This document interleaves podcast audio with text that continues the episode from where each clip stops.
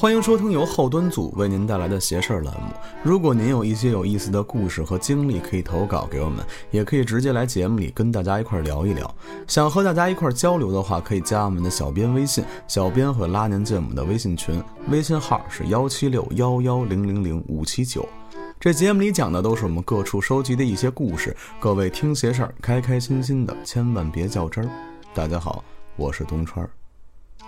今天呢是我一个人讲，但是别担心啊，马上迎来咱们的这个节日了啊，快了，也就是咱们常说的这个中元节啊，Ghost Festival 哈，马上要出一期这个很长的特别节目。不过说实话啊，其实我英语水平一直都挺挺棒的，只不过我这人不爱炫耀，知道吧？刚才只给你们稍微表现了那么一点点。行了，咱们言归正传。今天给大家带来什么故事呢？也是咱们网友的投稿啊。这位网友呢叫 Star 什么啊？我也不认得后边那个。咱们呢就叫他小星啊。Star 不是星星的意思吗？你说我要是英语不好，我我能知道这么多知识吗？是吧？Star 是星星的意思啊，我我没上没百度查啊。这小星家里啊是做湖边生意的啊，开船的。经常呢，这个小星和他哥哥还有自己的母亲，哎，经常跟着他爸一块儿上船，陪着父亲待几天。哎，因为可能他爸一上船一进湖里头干活就干好几天，捕鱼啊之类的。有这么一天晚上。那一家人上船了，到湖里去了。结果这刚一到湖的深处啊，起雾了。一家人就说：“这么大雾也干不了活了，早点睡吧。明天呢，早点起来再干这些活。”小星的父母呢，在这个船前控制室睡觉。小星和他哥哥呢，在后舱睡觉。俩小男孩哎，大半夜的睡不着觉。精力充沛，聊聊天儿，闹一闹，聊聊自己学校的事儿啊，聊一聊身边的事儿啊。时间很快就到了午夜十二点多了，这俩人还聊着呢，突然啪啪啪，有人敲门。因为他跟他哥呀，睡觉的时候就把这个睡觉这屋的门给反锁了，所以在外边开不开。小星当时第一个念头就是：哎呦。我们俩这么晚不睡聊天哎，估计爸妈知道了，过来说自己来了。从床上下来，穿上鞋，准备去开门，刚走了一步，就看他哥拿手拽住了小星。小星回头困惑地看着他，结果哥哥看着小星的眼睛，左右摇了摇头，示意他别过去。小星不知道为什么呀。小声的扭头跟哥哥说：“为什么不能开门呀？”哥哥也用同样的语气跟小星说：“如果是爸妈的话，他们过来会叫咱们呀，会直接让咱们开门呀。但是门口这个……”小星和哥哥两个人懵了，不知所措。还是说这当哥哥的勇敢，大声的问了一句：“谁呀？”没人说话。又问了一句：“谁在外边啊？”只听见门口有什么东西，就像是什么东西在水里说话一样那种声，但是这个声音就在他们的门口。当时俩孩子可就吓坏了，这是什么东西呀？两个人就这样对视着，听着外边咕噜噜的声音。突然，哥哥说：“星啊，我想起来，我这 M P 三里头有大悲咒。那什么，咱们不行，放一会儿。听说这玩意儿辟邪。这个。”阿星呢，也好像是捉住希望了一样，死死的拽着哥哥的胳膊。M P 三就放在面前的桌子上，两个孩子并排而坐，盯着 M P 三，音乐慢慢的响了起来，似乎是这个音乐起作用了，门口这声音啊变小了，就好像是在退后似的，这声音啊越来越小，最后听不见了。两个人这才把心安下来。哎呀，哥哥说没事了，没事了，什么妖魔鬼怪、美女画皮的，都是垃圾。而此时，这 M P 三还一直放着这歌呢，放了将近一分钟左右。突然，啪的一下，M P 三炸了，不是你们想的那种爆炸，就是像短路了一样，就啪的一下，突然 M P 三就没声了。与此同时，他们还闻到了一股非常非常臭的味道。那是一种腐烂的味道，而且非常的强烈。俩孩子这会儿又慌了，小星紧紧地拉着哥哥的衣服角，而此刻他突然感觉有什么东西在看着自己，就这感觉很强烈，就感觉有什么在看着自己。而他扭过头看了看。这船舱的窗户的时候，那一瞬间，血都凉了。他看见就在船舱的窗户外边，有一张水肿了的脸，泡的已经腐烂的脸出现在了这个窗户外面，就在看着他。阿星一下就愣住了。不知道该说什么，不知道该做什么呢，就是傻傻的愣在那儿看着他。而那张脸呢，似乎也是察觉到他看见自己了，冲着阿星，露出了一个十分诡异的微笑。而就在阿星准备大声呼喊的时候，外面的那个人突然用手拍在了船舱窗户的玻璃上。阿星看见。那只拍在玻璃上的手，似乎是那种在水里泡了很久似的，上面有好多好多水泡，而且水肿的非常厉害。这下阿星可实在是受不了了，啊的一声就叫了出来。哥哥循着阿星的声音看，也发现了那个脸，也开始大叫。两个人就这样大声的又喊又哭，又叫又闹的，想着。能把自己爸妈给叫过来就行了。而就在这个时候，突然听见啪啪啪有人敲门，并且传来自己父亲的声音：“开门啊！开门！开门啊！开门！”听声音没错，就是自己的父亲。但是这一次。哥哥和弟弟都不闹了，两个人对视着，没有一个人敢去开门。为什么呢？我们俩在屋里这么大喊大闹的，父亲的声音却表现得异常平静，而且父亲的这句话也非常奇怪，他只是在让两个人开门，并没有问他们怎么了。发生什么事就让他们开门，一直让他们开门，而且手上还一直有规律的敲着他们的门。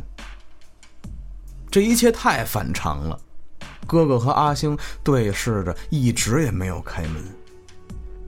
哥哥和阿星就这么坐在床边上，两个人也没敢睡觉，就这么一直听着外面踏踏踏踏踏踏的敲门声。这个声音持续了很久。父亲的那个声音也持续了很久，机械似的，只说这么两句话：“开门呀，开门。”阿星和哥哥在屋子里也不叫也不闹了，他们害怕了，不敢哭不敢闹了，只是安静的坐在屋子里，对视着，谁也不敢说话。不知道过了多久，好像是天都快亮了。只听见外面的这个父亲的声音，开始出现了气泡声。什么意思呢？就像是一个人含着一口水在跟你说话，咕噜噜咕噜噜，开门呀，咕噜噜，大概这意思。两个人还是没说话，知道自己没开门是对的。又过了一会儿，只听外面这个父亲的声音不再是父亲的声音，又变回一开始那个咕噜噜、咕噜噜听不清说什么的声音了。但是这一次，他好像是很绝望的样子，声音变得很大了，好像是在喊，在嚎叫，很愤怒的样子。门也从敲门变成了拽门，门在那儿哐啷哐啷哐啷的摇来摇去。俩孩子紧紧地抓着彼此。好在，很快天亮了，湖面上一个红色的太阳升了起来，门口的声音随之也瞬间消失了。两个孩子还是很害怕，也不敢说什么，只是在屋子里静静地坐着。天亮了。父亲起来干活，妈妈呢起来做早饭。做完早饭之后，妈妈就来叫两个孩子起来吃饭了。到了后船舱，妈妈愣了一下，这船舱门口怎么有这么多水呀？不知道。敲门，跟他们说：“出来吃饭吧！啊，赶紧起来吧！”阿金和哥哥对看了一眼，虽然很疲惫。但是他们意识很清醒，这一晚上太可怕了。还是哥哥突然朝着门外问：“你是我的妈妈吗？”妈妈一听：“你有病！开门，赶紧的，出来吃饭了啊！”俩孩子因为是白天，再加上这确实是妈妈平时说的话。起来，开门出去了。一看见妈妈，俩孩子就哭了呀，抱着妈妈一顿的哭啊，吓坏了。妈妈不知道怎么回事啊，摸着这俩孩子，你们怎么了？俩人呢也一直在哭，一直在抽泣，说也说不明白。于是妈妈带着他们俩来找爸爸了，说先吃饭吧，啊，先别弄了，一块吃饭吧。你们缓缓，跟我们都说说怎么回事啊。两个人呢，就在饭桌上把这些事儿告诉了自己的父母。妈妈听完之后长吁短叹的：“哎呦，哎呦呦呦呦，这么吓人呐！哎呦，你你们俩是不是商量好骗我们呀？”俩人说：“没有，没真的。”妈妈跟俩孩子一直在聊，可唯独爸爸没说话，一直听这俩孩子把所有事说完。突然，爸爸说。咱们今天回家上岸，这两天啊，先不干了，也没跟他们解释，哎，带着他们上岸就回家了。回家之后呢，父亲还是很少说话，一直好像在想事儿似的。这俩孩子呢，也经常被他叫到身边来，问一问当时一些细节的情况。后来呀，他爸就说：“你们俩以后。”不能去河边了。但凡是有水的地方，都别去。那东西看上你们了，尽量就连家都别出了，就跟家待着就完了。俩孩子一听，那东西是什么呀？干嘛呀？他要？他爸呢也没跟他们解释。那天回到家，小星做了一个梦，就梦见有个人在把他往水里拖，一直拖，一直拖。几乎每天都是这个梦，连着做了一个多礼拜。而自打那次之后，直到现在，这小星对水都有一种莫名的恐惧感。后来他自己也了解到了，这可能就是大家说的 “water ghost”，抓替身的。当时可能外边那咕噜噜就想抓他或者是他哥，替自己，想尽了办法了。最后俩人没上当，气愤，十分的 angry。为什么不让他们靠近水呢？就说他呀，可能还得抓你们，不会那么容易死心。所以他这几天的梦全都是关于哎这个水里遇难呀这些事儿。不过好在俩人都没出什么意外，而这个故事到这儿也就结束了。关于这一类好兄弟的传闻啊，有不少。大多数说的呀，都是说这个，因为他在水里边走的嘛，对吧？然后因为憋气憋憋在水里，哎，结束了自己的一生。然后心里的这个怨恨啊，在这水里出不去。最后呢，他必须得找一个人替自己，他才能走啊。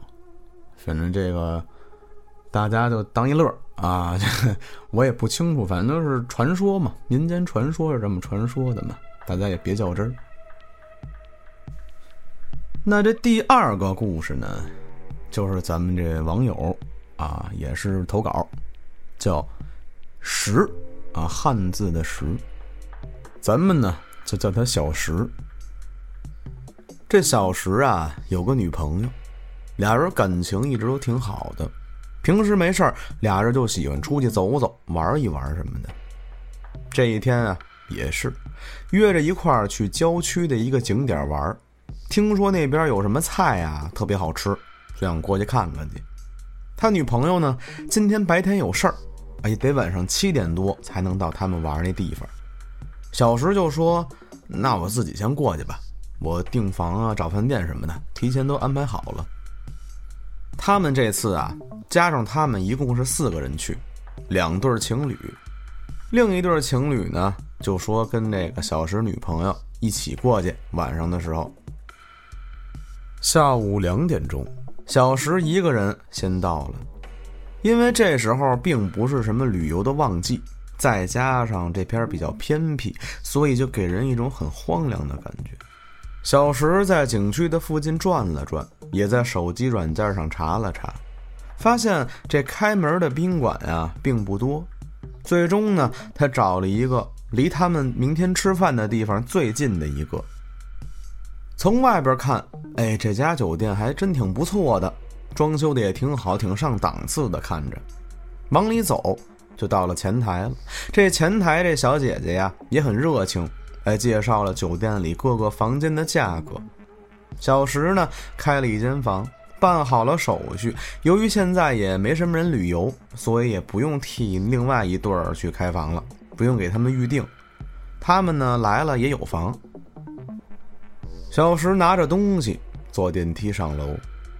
电梯门一打开，突然他就闻到了一股烧炭的味道。小石就心想：这附近有烤串的，也没多想，开始找自己的房间。这楼道里呀，弥漫着这股烟味儿。没一会儿，哎，他找到了这个一号房间，刷卡开门，一进去，这股烟味儿啊，没有了。进屋之后呢，就给自己女朋友打了一视频，让他女朋友也看看看看这房间行不行。看完之后，这女朋友就说：“哎，不太喜欢这房间，感觉这背景啊、床呀什么的，总之就是很不满意。”小石呢是个好男人啊，就说：“没事我去给你再看看其他的房间呗。”说完之后，下楼去换房间去了。于是小石。就换了二号房，拿了卡，坐电梯上楼。这次依然是电梯门一打开，一股烧炭的烟味儿就扑了过来。刚刚经历过一次了，而且也并不是特别浓，所以也没有大惊小怪的。拿着卡就到了二号房，刷卡开门，而这一开门，一股更浓烈的烟味儿袭了上来。小石这时候心里断定，这附近肯定是有烧烤的，因为除了炭烧的烟味之外，他还闻到了一丝烤肉的味道。进去之后，小石呢就把窗户给关上了，开了空调、排风扇，又给女朋友打了视频。别说，女朋友看着这房间啊，还真挺喜欢的。哎呦，这哪块都挺合适的。最后呢，就决定住在这个房间了。虽然说有味道啊，但是小石觉得这排风扇也开了，窗户也关上了，很快应该就好了。自己呢也打算泡个澡，这屋里啊还有投影仪，打算再看个电影，泡个澡。哎呦，挺美。放水泡澡。泡完澡了，把灯一关，拉好窗帘，躺在床上，把投影仪打开，就开始看电影。它这浴缸呢是有光的，一直在变换，是那种呼吸灯。这投影仪投出这电影啊也有光，但是和那个呼吸灯一样啊，都很昏暗。哎，看的小石啊挺困的，迷迷糊糊之间，哎，快睡着了。小石就看见浴缸旁边的地方有一个黄色的皮球，咕噜咕噜咕噜滚到了自己床的旁边。与此同时，这浴缸也莫名其妙的定格在了一个非常诡异的绿颜色的灯上。这个颜色之前从来没出现过。明明当时小石心里很害怕，心里想的是赶紧起来把灯打开，可是不知道为什么，怎么就那么困？就看着那个小球滚来滚去，滚来滚去的，渐渐的还真的就睡着了。小石说呀，那种感觉很奇怪，你明明脑子是很清醒的。感觉自己是可以起来开灯的，可就好像有什么东西逼着你睡着了似的。铃铃铃，小石被电话铃声吵醒了，一看，哎，是自己女朋友。再一看时间，哎呦，已经下午六点多了。女朋友说自己待会儿就过来了，让他赶紧起来收拾收拾。小石呢，挂了电话，也准备起床了。睡觉之前那个皮球啊，什么灯啊，小石觉得那可能就是做梦吧。醒了之后也没发现什么皮球，毕竟这事儿实在是太不科学了。而就在小石去洗漱的时候，突然发现不太对劲。怎么呢？他通过这个洗漱的镜子呀，是可以看到他们的床的，而在床上有一个枕头。是立在他床头上的，那个角度啊，需要很仔细的摆放，控制好平衡才能摆在上面。只要稍微一不小心，就会掉下来。不是自己弄的呀，来的时候也没看见呀。难道说睡着之后有人进来了？还没由得他多想呢，女朋友又来电话了，催他了，说我都到了，你赶紧的吧。赶紧收拾啊！收拾完出门了。几个人见面了，怎么玩？怎么吃东西？干什么？咱们就不提了。玩完了之后，哎，几个人打车回了宾馆。另一对情侣呢，在前台办入住。小石跟他们打了声招呼，就和女朋友先上去了。一出电梯，女朋友就说：“哎呦，这什么味儿啊？”是不是什么着了呀？小石也说啊，我也闻见了。下午两点我来的时候就有，没想到现在还没散。两个人往二号房间走，刷卡开门，那股烟味儿啊，还有烤肉的味道，更明显了。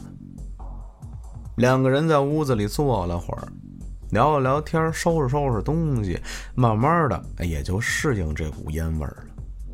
没一会儿，哎，另一对情侣敲门也来了。四个人呢，就在这房间里头聊了聊天明天干什么？怎么玩？正说着呢，突然小石的女朋友就问小石：“你发没发现，这屋子里的烟味儿越来越重了？而且，哎，你看，咱这屋里是不是冒烟了呀？”小石抬头一看，哎呦，还真是！现在看他们的脸，都有这么一丝丝的模糊了。明明排风扇什么的都开了呀。小石呢，又看了一眼投影仪发出来的那束白光，不对，如果有烟的话，在投影的那种白光下，会有烟的纹路。而现在他们这个情况，更像是在屋子里无端端的起了一层白雾，而且那味道确实是越来越重了，甚至有一种令人作呕的味道掺杂在里面。紧接着，这小石就给前台打了电话，说明了情况。前台说马上叫阿姨过来看一眼。很快，传来了敲门声，一个四十多岁的阿姨一进屋就皱着眉头四处张望。但是，这阿姨并没有四处翻找寻找这个火源，而是一进来就向他们几个道歉。并且说可以给他们换一间。小石就说：“那好吧，这样现在根本就没法住啊，这么呛。”阿姨却表现得很急切似的。得知他们同意换房，立马就从屋子里走了出来，在门口等着他们。小石他们几个人看见阿姨这诡异的举动，也察觉到不对劲了。几个人匆匆忙忙的出了房间，又开了一个房间，发现这个房间还是有点味儿。于是最后，他们回到了最开始下午小时看的那第一个房间一号房。另一对情侣也回到他们自己开的房了。小石和女朋友啊，终于可以单独相处了。嘿 嘿可就在这个时候，小石的女朋友突然大喊了一声：“哎呦，坏了！充电器和身份证落在刚才二号房了。”小石听完头嗡的一下，但是毕竟在女朋友面前嘛，要面子呀。明明很不想再回到那个房间了，害怕呀，可还是鼓足了勇气，跟女朋友说：“没事儿。”我过去拿去。小石点了根烟，来到了二号房的门口。他知道这二号房门没关，走的时候阿姨说要散散味儿，特意没关门。抽完了烟，哎，壮了壮胆子，骂骂咧咧的就进了房间。里面依然给人一种很模糊的感觉，恶心的味道依然很强烈。小石进屋，赶紧拿好东西，一路小碎步走出了房间，不敢跑啊，生怕是什么大的举动惊扰了什么。就在出房间的一瞬间，他习惯性的顺手拉着门把手，准备把房门给关上。可就在门马上就要关上的时候，关不动了。无论他怎么用力，这门就是丝毫不动。猛然，他明白了，这不是门的问题呀，是他妈我自己动不了了。浑身上下，除了眼睛能眨，每一个地方都不能动了。坏了，各种恐怖的想法出现在了小石的脑子里。他感觉这屋里的烟雾似乎在往屋外扩散。小石感觉眼睛都快睁不开了，但是身体依然站在那儿一动不动的握着门把手。突然，小石感觉他握着门把手的手背传来了这么一阵冰凉，就像是有什么东西放在自己手背上似的。小石看着自己的手，十分努力的想撒开那个门把手，可就是纹丝不动。而这时候，这股冰凉又传到了他的手指。当时，小石脑子里想的是：此时此刻，有一只冰凉的手放在了他的手背上。他想到这儿，更努力的想松手了，而突然。他感觉那股冰凉开始掰他的手指，一根两根慢慢的把他的手从那个把手上掰了下来。而就在松开把手的一瞬间，小石感觉自己整个人全能动了，赶紧撒了疯似的往回跑，跑回了一号房间。回去之后，看见女朋友正在拆拖鞋呢。心里头安心了一点。女朋友问他：“你干嘛呀？火急火燎的。而小石怕自己女朋友害怕，哎，就说：“哎，想你想的吗？这不是。”总之，这个房间是没有烟味的，这让他安心了很多。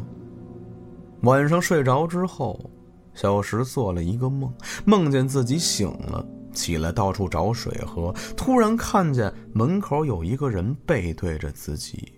穿着一件白色的短袖，黑色的裙子，是一个女人。而小石自己呢，莫名其妙的开始往那个人的方向走。紧接着，那个黑裙子女人走出了房间，小石也跟着出了房间。突然传来了这么一股奇怪的味道，是烧炭的烟味和烤肉的味道。黑裙子来到了一个门口，小石也跟着停住了。女人一推，门开了，床上躺着两个人，看不清是谁。而地板上有一个黑漆漆的东西，看起来就像是一个小孩在往那两个人的方向爬。小石虽然心里很害怕。但是还是想帮帮眼前的这两个人，而那个黑裙子女人仿佛是看透了他的想法似的，走了过去，不知道干了什么，只是感觉这个女人动了一下，紧接着那个黑色的小东西就被弹了出去，狠狠地撞在墙上，消失了。而随着那个黑漆漆的东西消失，小石也是眼前一黑。铃铃铃铃，是手机的闹钟。小石醒了，而小石醒了之后，昨天晚上的梦基本也全忘了，只记得自己做了一个挺吓人的噩梦。收拾完东西，约着另一对情侣一块去吃早饭。就在吃早饭的时候，那对情侣的女孩说：“哎呦，跟你们说啊，这地方真不对劲。”昨天晚上啊，我做了个梦，特吓人，梦见有一个什么黑黑的小东西在往我们这边爬，我就害怕呀，我就晃我男朋友，但是他怎么都晃不醒，结果那东西越爬越近，越爬越近，都快到床边了，突然一下就飞到墙上了，这一下吓了我一跳，我就醒了。小石听完。突然就唤醒了昨天晚上自己做的那个梦，一切细节全都想起来了，把两件事连起来，他感觉这件事太诡异了。在梦里，他怎么能闻到味道呢？两个人的梦怎么能如此的相似呢？而这个黑裙子女人，她到底是谁呢？她想干什么呢？而关于这个白上衣、黑裙子女人的故事，中元节的时候告诉你们。今天的故事到这儿就结束了。喜欢这期节目的朋友呢，在评论区里多多留言。咱们下期再见。